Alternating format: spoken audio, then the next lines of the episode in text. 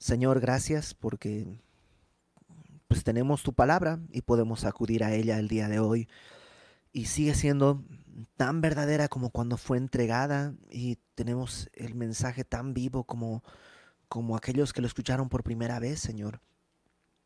Y queremos responder como, como tiene que ser, Señor, como recibiendo esto como palabra tuya, verdaderamente, a la cual debemos honrar con obediencia.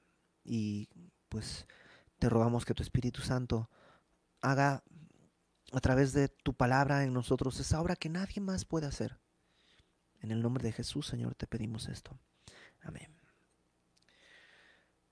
O sea, ya estamos casi por terminar. Yo creo que la próxima semana terminaremos la, este, este, libro.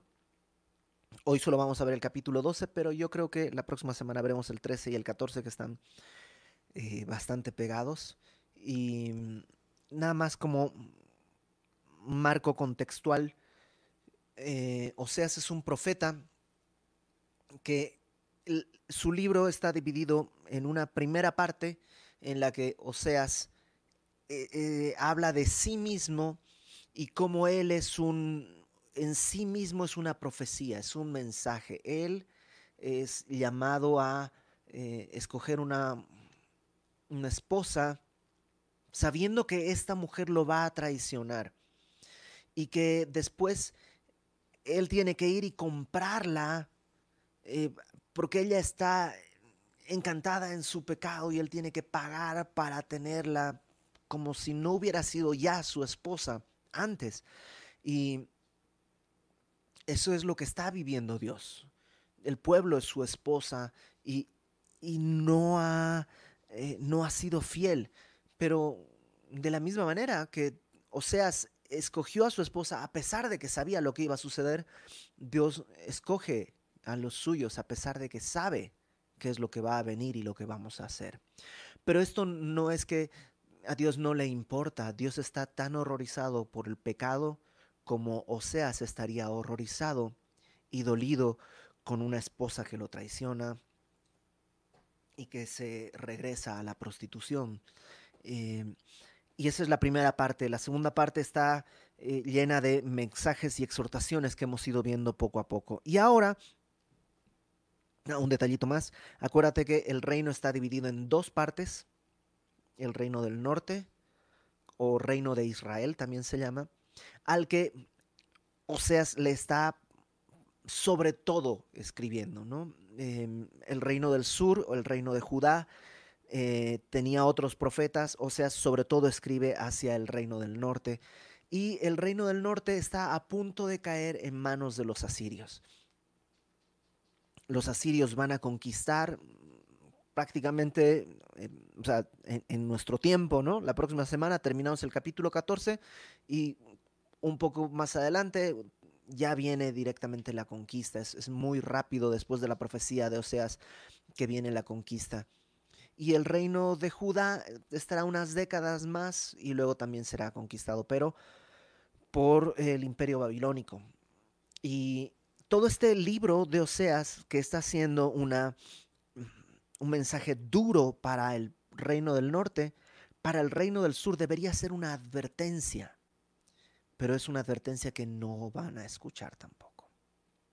Un último detalle, el reino del norte, el reino de Israel, en este libro es nombrado también como Efraín, que es una de las tribus más grandes de ese reino y entonces por eso eh, representa a la plenitud del reino. Cuando dice Efraín está hablándole al reino del norte. Ahora sí, capítulo 12, pero como vimos la semana pasada, el capítulo 12 en realidad empieza al final del capítulo 11. Si tú te acuerdas, la semana pasada dejamos el versículo 12 ahí eh, suelto porque está más bien pegado a lo que vamos a ver el día de hoy. Entonces, capítulo 12, pero que empieza en el 11-12 en realidad.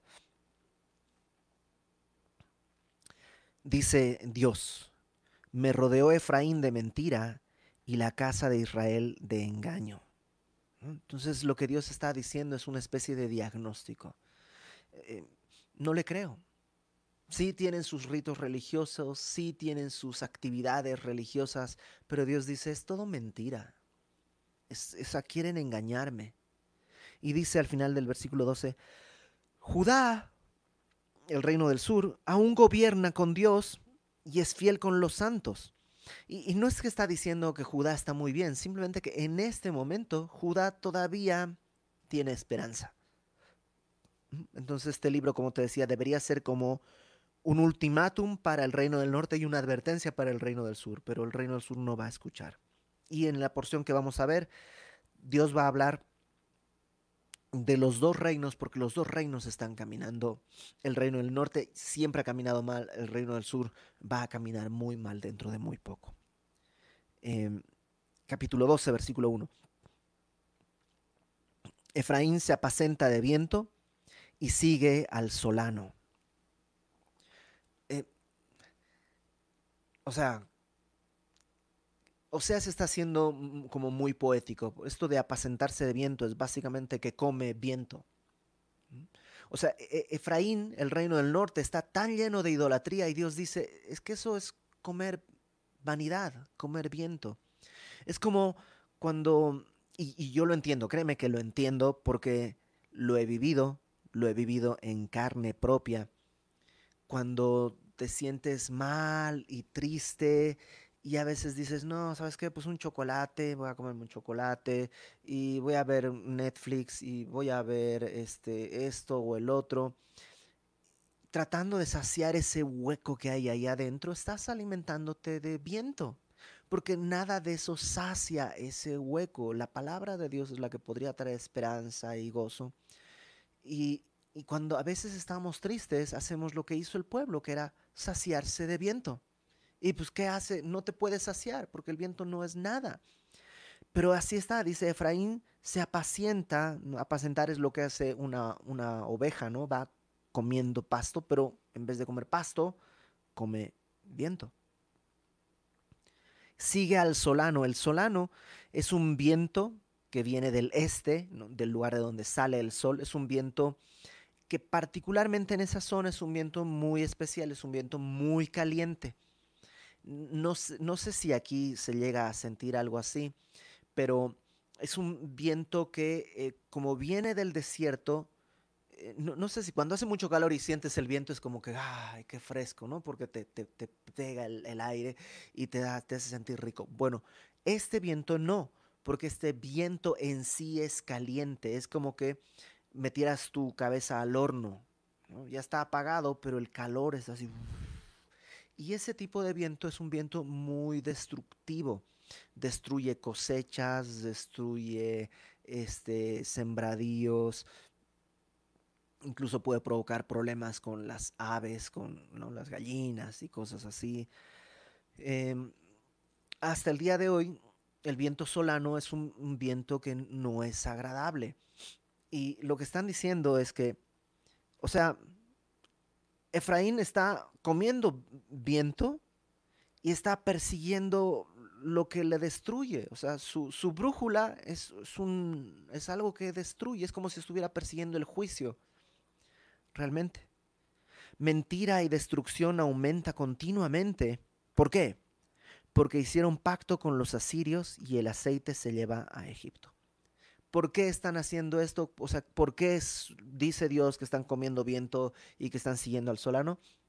Porque están tratando de hacer las cosas en sus fuerzas. Asiria, no sé si tú te acuerdas, pero hace algunas semanas hablamos que Israel está geográficamente, eh, no sé cómo se ve desde tu punto de vista, porque eh, esto de la se voltean las imágenes, pero te lo voy a decir desde mi punto de vista. Si este fuese el mar Mediterráneo, una mancha así. De este lado, aquí pegadito, junto a la costa, está lo que sería eh, la franja de Gaza, lo que sería Tierra Santa. ¿no? Entonces, este es, este es, de aquí, digamos, de mi mano para allá es el mar Mediterráneo y esto ya es tierra. Y aquí está eh, Israel. Aquí está el mar de Galilea, el río Jordán, el mar muerto. Aquí está Jerusalén. Todo esto es Israel. Bueno, aquí al norte está eh, Siria y lo que ahora han conquistado los asirios. Entonces los asirios están aquí al norte. Y por el contrario, o sea, del norte bajas, llegas a Israel, vas un poco más abajo y luego hacia allá, hacia, hacia, pues ya dentro de África está Egipto. Entonces tienes Egipto aquí y tienes eh, Asiria acá y en medio está Israel. Y lo habíamos platicado hace algunas semanas. El, asunto es que estas dos potencias están en conflicto y lo que está tratando de hacer Israel es de quedar bien con una y con la otra tratando como de em, aguantar a las dos, tratando de quedar bien con los dos y al final ni uno de los dos va a respetar a Israel. Por eso dice, eh, hicieron pacto con los asirios y llevan aceite a Egipto como para tratar de, de en sus fuerzas mantener su dominio y sus fronteras. Y, y me recuerdo tanto a mí cuando en mis fuerzas trato de sostener mi vida, mis proyectos, mis deseos. Y, y, es como si Dios se sentara a mi lado y me dice, estás comiendo viento. No puedes, no te alimenta, no sirve, es inútil. Lo único que vas a hacer es perseguir al viento solano. Lo único que vas a hacer es, estás persiguiendo tu destrucción. Es como perseguir a un perro rabioso. En vez de dejarlo que se vaya, lo andas persiguiendo. Y va a hablar aquí Dios poniendo un ejemplo que todos entienden en aquel momento. Dice, pleito tiene Jehová con Judá para castigar a Jacob. Básicamente dice, hay un problema, hay un conflicto que tiene Dios con Judá, o sea, no solo con Israel, sino con el reino del sur también, con Judá, para castigar a Jacob. ¿Quién era Jacob? Jacob es el padre de las doce tribus.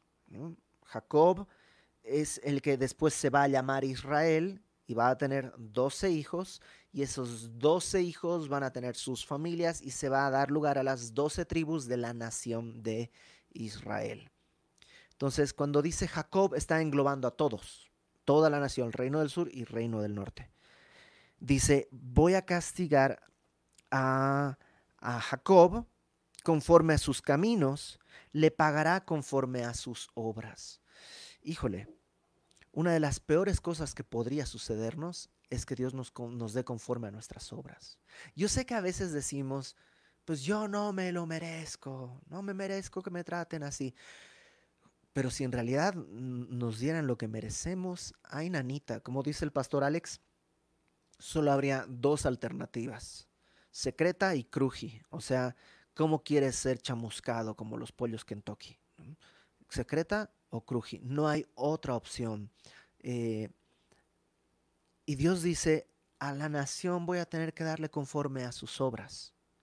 Y va a hablar ahora de Jacob, de la persona, que, del, del antepasado, del patriarca Jacob, porque las cosas que él vivió, ellos las conocen y deberían haberles servido de lección pero las han olvidado. En vez de recordarlas como una enseñanza, las han olvidado como algo que a lo mejor como una anécdota y ya no, pues no las consideran. Y Dios les está recordando, dice en versículo 3, iba a hablar de Jacob. En el seno materno tomó por el calcañar a su hermano. Y te voy contando estas escenas. En Génesis nos cuenta que cuando eh, la mamá de Jacob estaba embarazada, sentía como que había mucho conflicto en su vientre.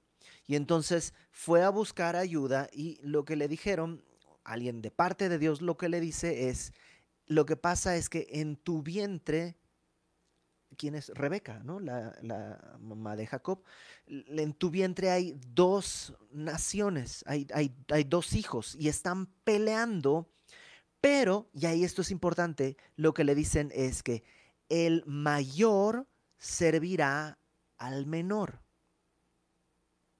Entonces, desde antes de que nacieran Jacob y su hermano Esaú, Dios les estaba diciendo que eh, tendría dos hijos que están en conflicto y que el mayor va a servir al menor. Ya Dios no está preguntando, no está diciendo voy a intentar, no, Dios ya declaró que eso va a ser así. desde antes de que nazcan. Pero cuando nacen, Jacob, que es el segundo hijo, nace agarrándole el talón a su hermano, como queriendo jalarlo. De hecho, cuando nacen dicen, ah, caramba, miren, este chamaco sí quiso, o sea, quería jalar a su hermano y él salir primero. Lo que está diciendo Dios es, Jacob desde el nacimiento era rebelde, quería hacer las cosas a su manera, quería hacer las cosas a su forma, en su tiempo, quería tener el control de todo. Y así fue la vida de Jacob. O sea, ya era sabido, vas a tener dos hijos y el mayor servirá al menor. Eso debería haberle dado a Jacob paz. Ok, yo soy el menor, yo voy a gobernar. Dios lo dijo. Pero en vez de tener paz, empieza a hacer cosas muy extrañas, como por ejemplo, se aprovecha de que su hermano, el, mayor, tenía mucha hambre y le dice, te vendo, te compro tu primogenitura por este plato de, de lentejas. Entonces le da la comida y le compra la primogenitura. Entonces ahora dice Jacob, ¡ah! Ya soy el primogénito. Y Dios hubiera dicho, pero ¿por qué haces eso? Ya eras el primogénito. Yo lo había dicho. No necesitas hacer cosas ni, ni engañar a tu hermano, ni aprovecharte de su hambre. Nomás estás perdiendo el tiempo. Yo ya lo había establecido. Y pasan los años, muchos años, y ya su papá, eh, Israel, ya está, Israel, digo, este, Isaac, ya está muy viejito, ya está eh, ciego prácticamente, y dice, voy a darle la bendición a mi hijo primogénito Esaú. Y la esposa dice, ¿cómo? No, no, no, no le puedes dar la bendición a Esaú, si no tiene que ser a Jacob, porque sabe que el mayor tiene que servir al menor. Pero ahí cada quien trata de hacer su voluntad, ¿no? El papá quiere bendecir al primogénito. El primogénito, aunque ya vendió su primogenitura, quiere conseguir la bendición y va a ir a cazar para traerle la comida a su papá. La mamá dice, no, no, no, no, no, no, no, tienes que hacer, ven, vente, vente, ¿sabes qué vas a hacer Jacob? Como tú no eres muy velludo, te vas a poner una piel aquí para que parezca y vas a hablarle y vas a engañar a tu papá para robarle, porque eso es lo que Dios dijo, para la gloria de Dios tú vas a mentir, engañar, manipular y deshonrar a tu papá, para la gloria de Dios. Y, y Jacob acepta, o sea, todo el mundo tratando de hacer lo que desde el principio Dios había dicho que él iba a hacer. Pero quieren hacerlo en sus fuerzas. No quieren esperar. No quieren dejar que Dios resuelva las cosas como Dios quiere. Y Jacob, por eso, por robar la bendición a su hermano, ahora tiene que escapar porque su hermano, pues, lo quiere matar y se escapa y se va a vivir muchos años con un familiar que se llamaba Labán, que era peor que Jacob, otro estafador que primero le dice te voy a dar a mi hija, lo hace trabajar siete años y luego a la hora de darle dicen que es el peor músico de la historia, porque cuando le tenía que dar a la menor le dio la mayor, porque en vez de darle a la hija menor le dio a la hija mayor y luego lo hizo trabajar otros años más para que tenga su otra hija. Y eh, entonces, si te das cuenta, es todos tratando de hacer su voluntad en vez de sujetarse a la voluntad que Dios ya estableció. Dios no preguntó qué quisieran. Dios dijo esto va a pasar. Y lo que le está diciendo al pueblo es, o sea, Jacob desde el nacimiento estaba jalando por el talón a su hermano. Y con su poder venció al ángel. Venció al ángel y prevaleció, lloró y le rogó. Y esta escena sí tenemos que ir a leerla a Génesis. Génesis capítulo 32. Génesis capítulo 32. Después de que ya consiguió sus dos esposas y toda la cosa, Jacob ya está más grande, eh, decide también hace una serie de cosas muy raras porque empieza como a quitarle el ganado y eh, las ovejas a su, a su suegro, porque su suegro le decía, mira, todas las que nazcan lisas van a ser para mí, las que nazcan con rayitas, o sea, eh, con barras, ¿cómo son? Con rayas, van a ser para ti.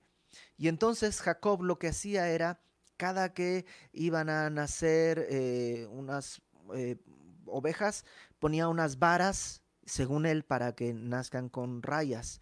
Y cuando el, el Labán decía, no, no, no, no, no, ahora vamos a cambiar. Las lisas van a ser tuyas y las con rayas van a ser mías. Entonces Jacob quitaba las varas para que nacieran lisas, como si eso alterara. O sea, el cuate sigue tratando de manipular a Dios y Dios le sigue dando pura gracia.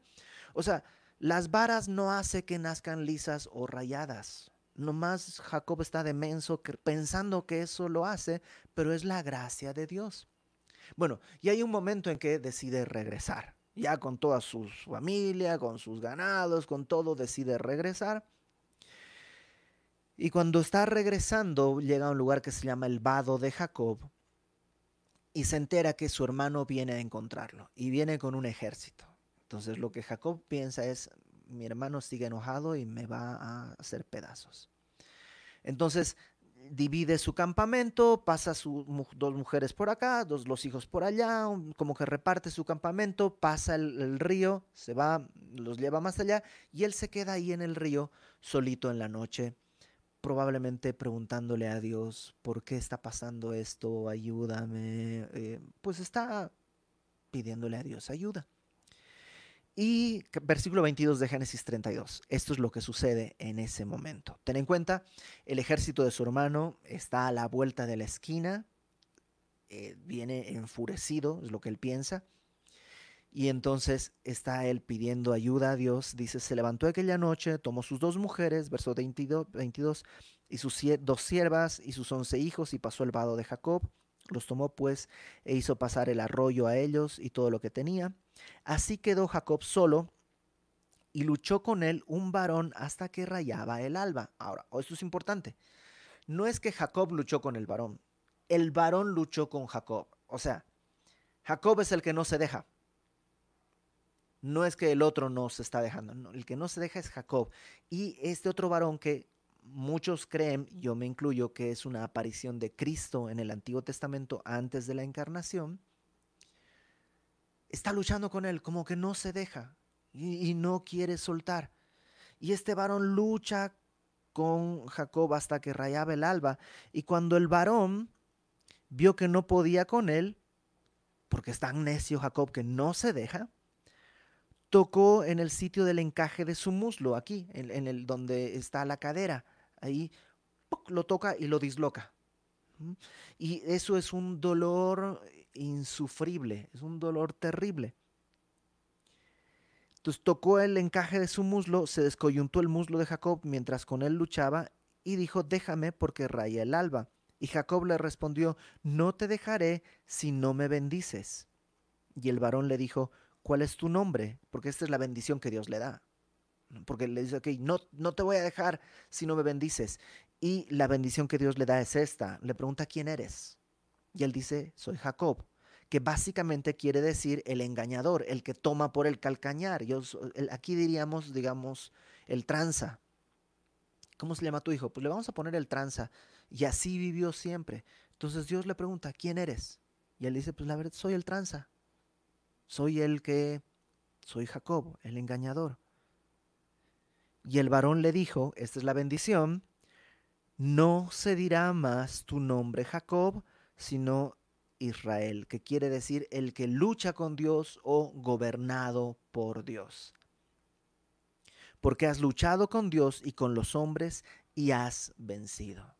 Y esto de que has vencido, así pon, subrayalo y ponle signos de interrogación, porque, a ver, Jacob está tirado en el piso gritando, vamos a ver que está llorando y gritando de dolor. ¿Quién venció a quién?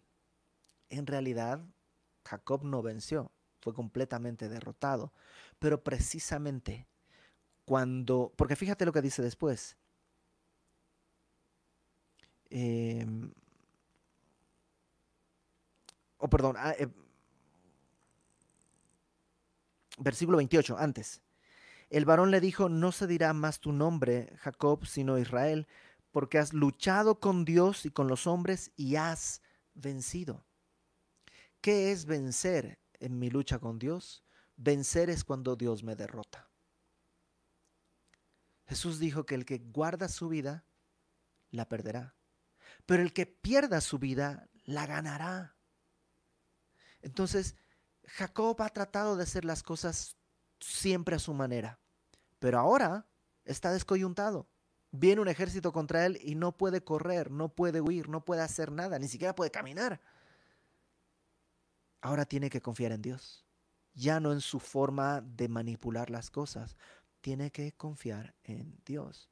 Y por eso Dios le dice, venciste, ahora yo soy tu Señor.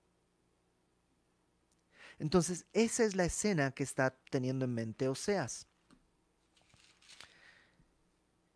Cuando le dice, Jacob era esto, o sea, desde el nacimiento era el engañador, hasta que se topó con Dios y venció, siendo derrotado, venció al ángel, prevaleció, lloró, le rogó, así pues, si te fijas, como el vencedor es el que llora y ruega, pues en este caso sí. Cuando tú y yo somos derrotados por Dios es cuando somos realmente victoriosos. Mientras tú y yo pensamos, no, yo puedo, yo sí voy a hacerle, seguimos siendo Jacob. Y ahí lo único que vas a conseguir es una cantidad de problemas. Y ahí vas a estar queriendo poner varas para que las ovejas paran, tengan, tengan ovejitos rayados, como si eso consiguiera algo. Y te ves, nos vemos así Dios nos ve y dice, pero ¿por qué haces eso? Si yo le dije desde antes de que naciera que Él iba a gobernar. Entonces, versículo 4 eh, dice, en Betel le halló y allí habló con nosotros. Ok, ¿qué pasa en, en Betel? Eso sucede un poco antes de la escena que vimos ahora, no, no un poco, bastante antes. ¿Te acuerdas que te había dicho que Jacob estaba huyendo de su hermano porque le robó la bendición de su papá y ahora está corriendo y huye. Y cuando huye de pronto, una noche llega a un lugar y se queda a dormir ahí. Y pone una piedra de almohada y se duerme.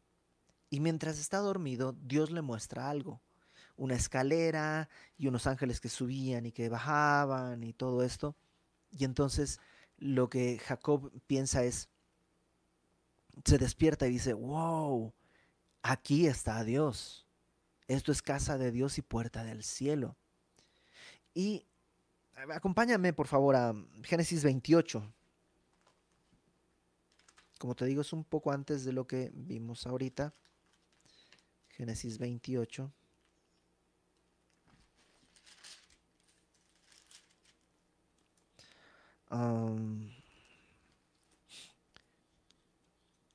Versículo 13. Después de tener esta visión de los ángeles que subían y bajaban, dice, He aquí Jehová estaba en lo alto de esta escalera, el cual le dijo, Yo soy Jehová, el Dios de Abraham, de tu padre, el Dios de Isaac, pero todavía no es Dios de Jacob. Jacob todavía está huyendo, recién va a ser su Dios verdaderamente cuando años después ahí en el vado le descoyunte el fémur y entonces va a ser Israel gobernado por Dios. Mientras tanto sigue siendo, pues Jacob es el dueño de Jacob todavía. Entonces le dice, yo soy el Dios de tu padre, de Isaac. La tierra en que estás acostado te la daré a ti y a tu descendencia. Aunque todavía eres un necio, yo no voy a cambiar. Yo soy fiel. Yo la he prometido para ti. Antes de que nacieras había dicho que tú ibas a tener. Y te lo repito, será para ti. Será tu descendencia como el polvo de la tierra, te extenderás al occidente, al oriente, al norte, al sur. Todas las familias de la tierra serán benditas en ti y en tu simiente. He aquí, yo estoy contigo y te guardaré por donde quiera que fueres y volveré a traerte esta tierra porque no te dejaré hasta que haya hecho, no hasta que hayas hecho, sino hasta que Dios haya hecho lo que te he dicho. Y despertó Jacob de su sueño y dijo, ciertamente está en, Jehová está en este lugar y yo no lo sabía. Y tuvo miedo y dijo, cuán terrible es este lugar, no es otra cosa que casa de Dios y puerta del cielo. Y se levantó Jacob de mañana, tomó la piedra que había puesto de cabecera, la alzó por señal, derramó aceite encima de ella y llamó el nombre de aquel lugar Betel, que quiere decir casa de Dios, aunque Luz era el nombre de la ciudad primero. Em, e hizo Jacob voto, o sea, fíjate la mentalidad de Jacob. Hizo voto diciendo, si fuere Dios conmigo, y me guardare en este viaje en que voy, y me diere pan para comer, y vestido para vestir, y si volviere en paz a mi casa de mi padre, Jehová será mi Dios. Es así como, ¿neta?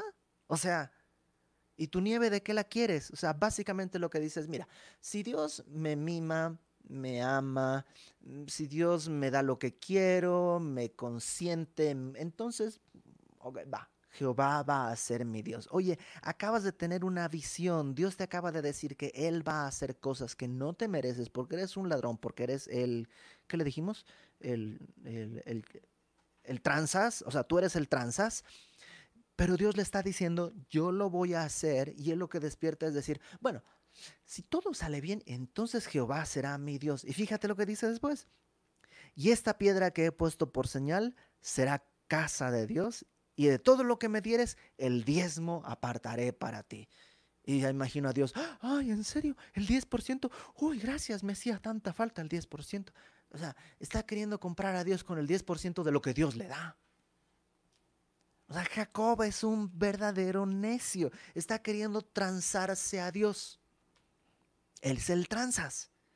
Pero Dios es fiel. Pero pero hay un punto en que Dios dice, hasta aquí. Y ahora lo descoyunta de su cadera, nunca más podrá correr. Y entonces cuando sea derrotado, Jacob vence. Ahora, todo eso es lo que le está diciendo al pueblo. El pueblo está viviendo así, apoyado en su propia seguridad, en su propia vida. ¿Te acuerdas que hemos hablado que en este momento la situación económica de la nación era muy alta, era una nación muy próspera? y creían que todo estaba bien. Su seguridad estaba en ellos. Ah, pero hay que darle el 10% a Dios. Pues vamos a darle el 15%. Total, o sea, pues aquí está, yo doy el 15%. No, pues, de diezmo, eso es para fracasados. Yo voy a dar el 15% de mi diezmo. Y Dios dice, me están rodeando de mentira y de engaño. Acuérdate de Jacob. Qué ridículo se vio tratando de ofrecerme el 10%. Y si me va bien, Jehová va a ser mi Dios y le voy a dar el 10%. Uy, qué gran trato para el Señor. Y a veces somos así tan necios queriendo justificar las bendiciones que Dios nos da cuando Dios da por gracia. ¿Se lo merecía Jacob? Por supuesto que no. Pero si nos diera Dios lo que merecemos, ninguno podría decir otra cosa más que secreta o crují. Entonces, en Betel le halló, o sea, esta es la escena en Betel, cuando Dios se le aparece y le dice, y halló, habló allí con nosotros, porque habló de la nación, los descendientes, que son el pueblo que está escuchando. Por eso dice versículo 5, más Jehová es Dios de los ejércitos. Esto es Jacob, esto somos nosotros ahorita, los que estamos viviendo, dice el pueblo, esto es lo que está haciendo. Pero Dios es Dios de los ejércitos, Jehová es su nombre. Así que tú pues, vuélvete a tu Dios, guarda misericordia y juicio, y en tu Dios confía siempre. ¿No te encanta que en vez de darles una vara y azotarlos, lo que les dice es, a ver, o sea, ya vimos quiénes son ustedes. Pero yo, dice Dios, yo soy Jehová de los ejércitos, todopoderoso, ese es como su nombre de guerra. Así que vuélvete a tu Dios, regresa. Guarda misericordia y juicio. Hay otras versiones que lo traducen como em, amor y rectitud. Enfócate en amor y rectitud.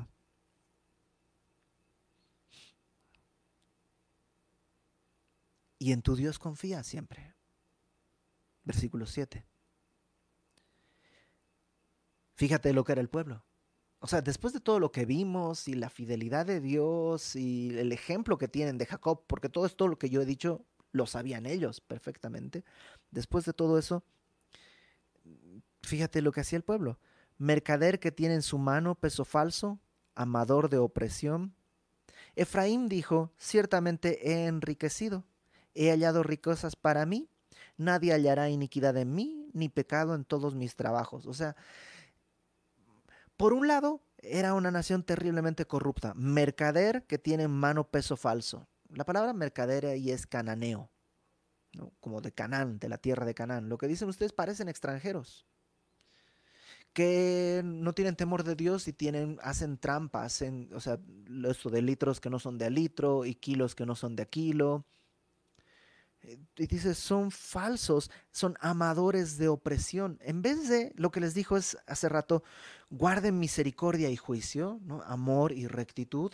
En vez de eso son mercaderes, usureros, tramposos, estafadores que aman la opresión, el oprimir a otros les encanta ver cómo se pudieron transar a alguien más inocente. Efraín dijo, ciertamente he enriquecido, o sea, yo creo que Dios está feliz porque mira, estoy, lleno de riquezas. Nadie hallará iniquidad en mí. ¿Qué puede haber de malo? Si fuera, o sea, si, si Dios considerara que estoy haciendo algo tan mal, no me prosperaría. Y como estoy muy próspero, seguramente no hay nada malo en mí, no hay iniquidad, no hay pecado en mis trabajos. Y Dios contesta, pero yo soy Jehová, tu Dios. O sea, puedes engañar a todos, pero no a Dios. Dios dice, yo soy Dios. Me acuerdo que cada que yo quería mentirle a mi mamá, cada que yo quería, igual y no mentirle descaradamente, sino como engañarle o decir una cosa así que pues que no fuera tan cierta, bueno, sería mentirle, ¿no? Pero así como quería, pues, marear a mi mamá y que me diera permiso sin que se diera cuenta que me estaba dando permiso, mi mamá me miraba y me decía, esto es nariz, ¿no? Una forma de decir, yo conozco las cosas. O sea, me estás queriendo enseñar a mí que esto es ojo, pero yo sé que esto es nariz. Y es una frase que viene de mi abuela y así, es como, no sé si solo en mi familia o en Sudamérica, pero la idea de esto es nariz quiere decir, o sea, no puedes engañarme. Y es como que Dios les estuviera diciendo, ¿saben qué? Esto es nariz. yo soy Jehová, tu Dios desde la tierra de Egipto. ¿Estás tratando de engañarme a mí? Yo te saqué de Egipto, sé quién eres, sé de dónde te saqué. Tú no te liberaste de Egipto, yo te saqué de Egipto. Y dice, aún te haré morar en tiendas como en los días de la fiesta. Y aquí los eruditos están todos en, en gran conflicto porque no se sabe si esto es como un castigo o una promesa de restauración. Como que yo te voy a hacer morar en tiendas, en el sentido de que te voy a destruir todas las casas, va a venir a Siria, van a despedazar y vas a vivir como en el desierto cuando eh, estabas en la fiesta de los tabernáculos. Acuérdate que la fiesta de los tabernáculos lo que hacían era salir a, a las calles y a construir como unas tiendas de campaña recordando el tiempo en el desierto que no tenían casas, eran todo en tiendas de campaña. Entonces ya establecidos, una de las fiestas era eso, recordar el tiempo que estaban en el desierto. Y parecería que Dios les dijera, van a volver a vivir en el desierto. Otros piensan que no, que está hablando de restauración, como que Dios les estuviera diciendo, van a celebrarme a mí y ya no a otros dioses. Van a recordar mi fidelidad, que por 40 años yo los sostuve. ¿Cuál será la verdad? Probablemente las dos. Como que Dios les estuviera diciendo, sí, voy a destrozar todas sus ciudades. Pero su comunión conmigo va a ser fortalecida. Era mejor estar en el desierto con la columna de fuego y la nube que los acompañaba, con mi presencia en medio de ellos, que en una casa tan grande, tan amoblada, tan adornada, pero llena de ídolos. Y Dios les dijera, te voy a volver al desierto, pero voy a estar contigo. Verso 10.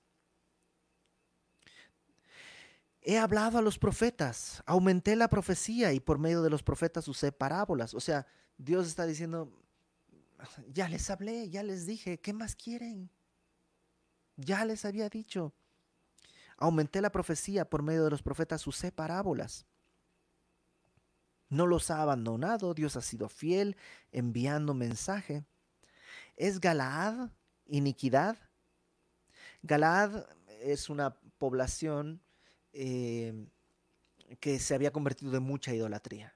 Y es como Dios dijera, ¿es Galaad iniquidad? Es como si el día de hoy dijéramos, ¿Es Las Vegas la ciudad del pecado y las apuestas? Sí. ¿Es el, em, no sé, Catemaco un lugar de hechicería e idolatría? Pues sí. Entonces dice, ¿es Galaad iniquidad? Ciertamente vanidad han sido. En Gilgal sacrificaron bueyes y sus altares son como montones en los surcos del campo. Cuando se araba, cuando se, se preparaba la tierra, pues se iban encontrando pedazos de piedra. Y esos pedazos de piedra se los amontonaba. Y básicamente es lo que estorba en el camino. ¿No? no, no, es, no sirven para nada. Son piedras que ahí están amontonadas y ni sirven, son inútiles. Y lo que está diciendo es, Galaad está llena de iniquidad, han sido vanidad. Y en Gilgal, todos sus sacrificios sus altares son como montones de piedras, son inútiles, son cosas que no, no sirven para nada. Y les vuelve a hablar de Jacob, verso 12. Pero Jacob huyó a tierra de Aram cuando huyó de su hermano. Israel, que es Jacob, es el mismo, sirvió para adquirir mujer o sea, trabajó siete años por una esposa y luego otros siete por la otra esposa. Y por adquirir mujer fue pastor de ovejas. No pastor de iglesia, sino por adquirir mujer tuvo que trabajar.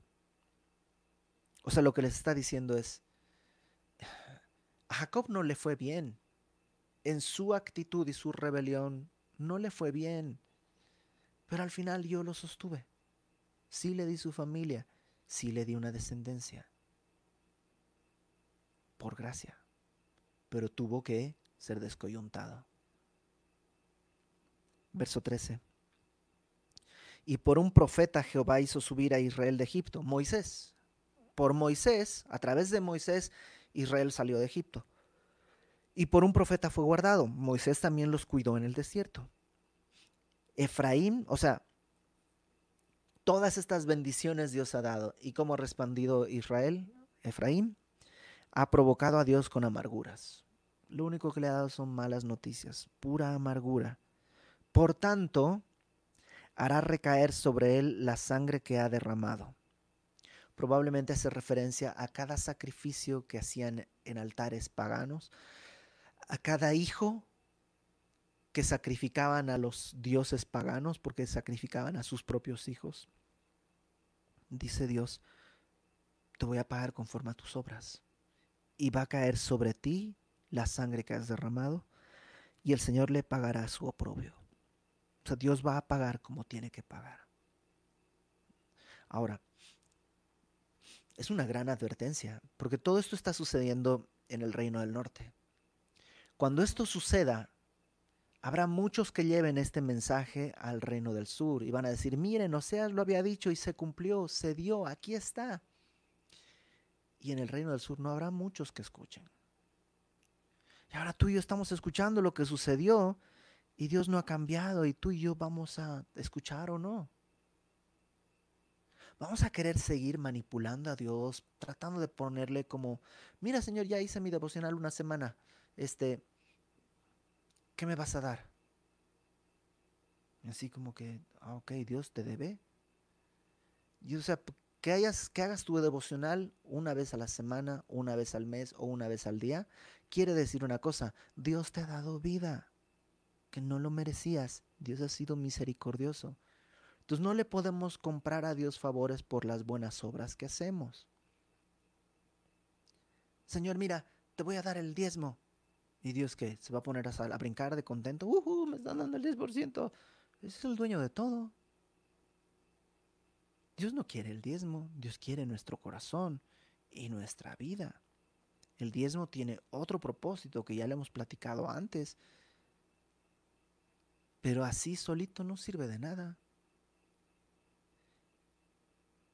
Dios ha sido bueno. Vamos a escucharle o vamos a querer seguir viviendo según nuestro promedio? Vamos a querer seguir como diciendo justificarnos por qué nos tiene que amar o vamos a recibir en gracia su amor. Porque cuando recibimos en gracia su amor, su espíritu permite que tú y yo caminemos en obras que le glorifican. Pero cuando en nuestra carne queremos, porque Jacob al final quería hacer la voluntad de Dios, digámoslo de alguna manera, él quería ser el mayor, es lo que Dios había dicho, pero él lo quería conseguir. Pero mientras él lo quiso conseguir, no pasó nada. incluso para tener un hijo, porque Dios le dijo de tu descendencia, de, voy a dar una promesa, él pues hace una competencia con sus dos esposas y sus otras dos concubinas, las siervas de sus esposas. Y, si tú lees la historia es totalmente rara, así, ¿no? Como que, oye, mira, mi hijo trajo mandrágoras, le dice una mujer a la otra. Ah, pues mira, te las compro a cambio de una noche con el esposo. Órale, pues va, entonces eh, tú vas con el esposo y yo mañana, y yo tengo dos hijos y tú no, no tienes nada, lero, lero, y así, así como eh, todos haciendo su voluntad y nadie descansando en la voluntad que Dios quería hacer. Dios es bueno. Podemos confiar en Él. ¿Te acuerdas lo que decía acá? Vuélvete a Dios. Guarda, atiende. Actúa en misericordia, en amor, en juicio y rectitud. Y en tu Dios confía. Siempre. Confía. ¿Qué es confiar? Suelta. Deja que Dios dirija. Deja que Dios dirija. ¿Nunca has estado manejando un coche y el de al lado te está diciendo, aquí frena, alto, cuidado, aquí, levanta, mira, allá, ten cuidado, mira. Es así como que cuando así hay gente que dices, oye, ¿sabes qué? Maneja tú. O sea, si, si me das el volante, déjame manejar. Y a veces estamos así con Dios, le decimos, Señor, tú maneja, tú dirige mi vida. Ok, y empieza, mete primera, no, no, Señor, no, no, no, no, todavía no. Fíjate el semáforo y esto y otro. Y queremos manipular a Dios, confiar es suelta. Que Dios decida la ruta y la velocidad. ¿Y qué hacemos nosotros? Respondemos a su amor caminando en misericordia y juicio, en amor y rectitud, confiando plenamente en su bondad y en su amor. Vamos a orar.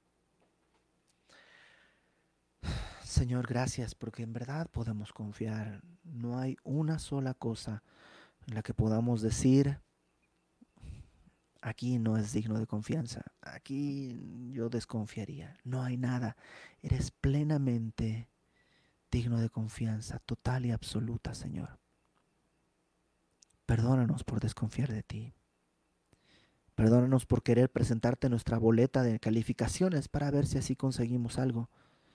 Como si en realidad la boleta no fuera ya tuya, las notas tuyas, el esfuerzo tuyo, la tinta tuya, todo. Ayúdanos a vivir reconociendo la gracia que has derramado sobre nosotros, reconociendo nuestra necesidad. Y al ver tu bondad, tu amor, permítenos caminar así en amor y en rectitud, en misericordia, en juicio, y que podamos en verdad y para siempre confiar en ti. En el nombre de Jesús, Señor. Amén.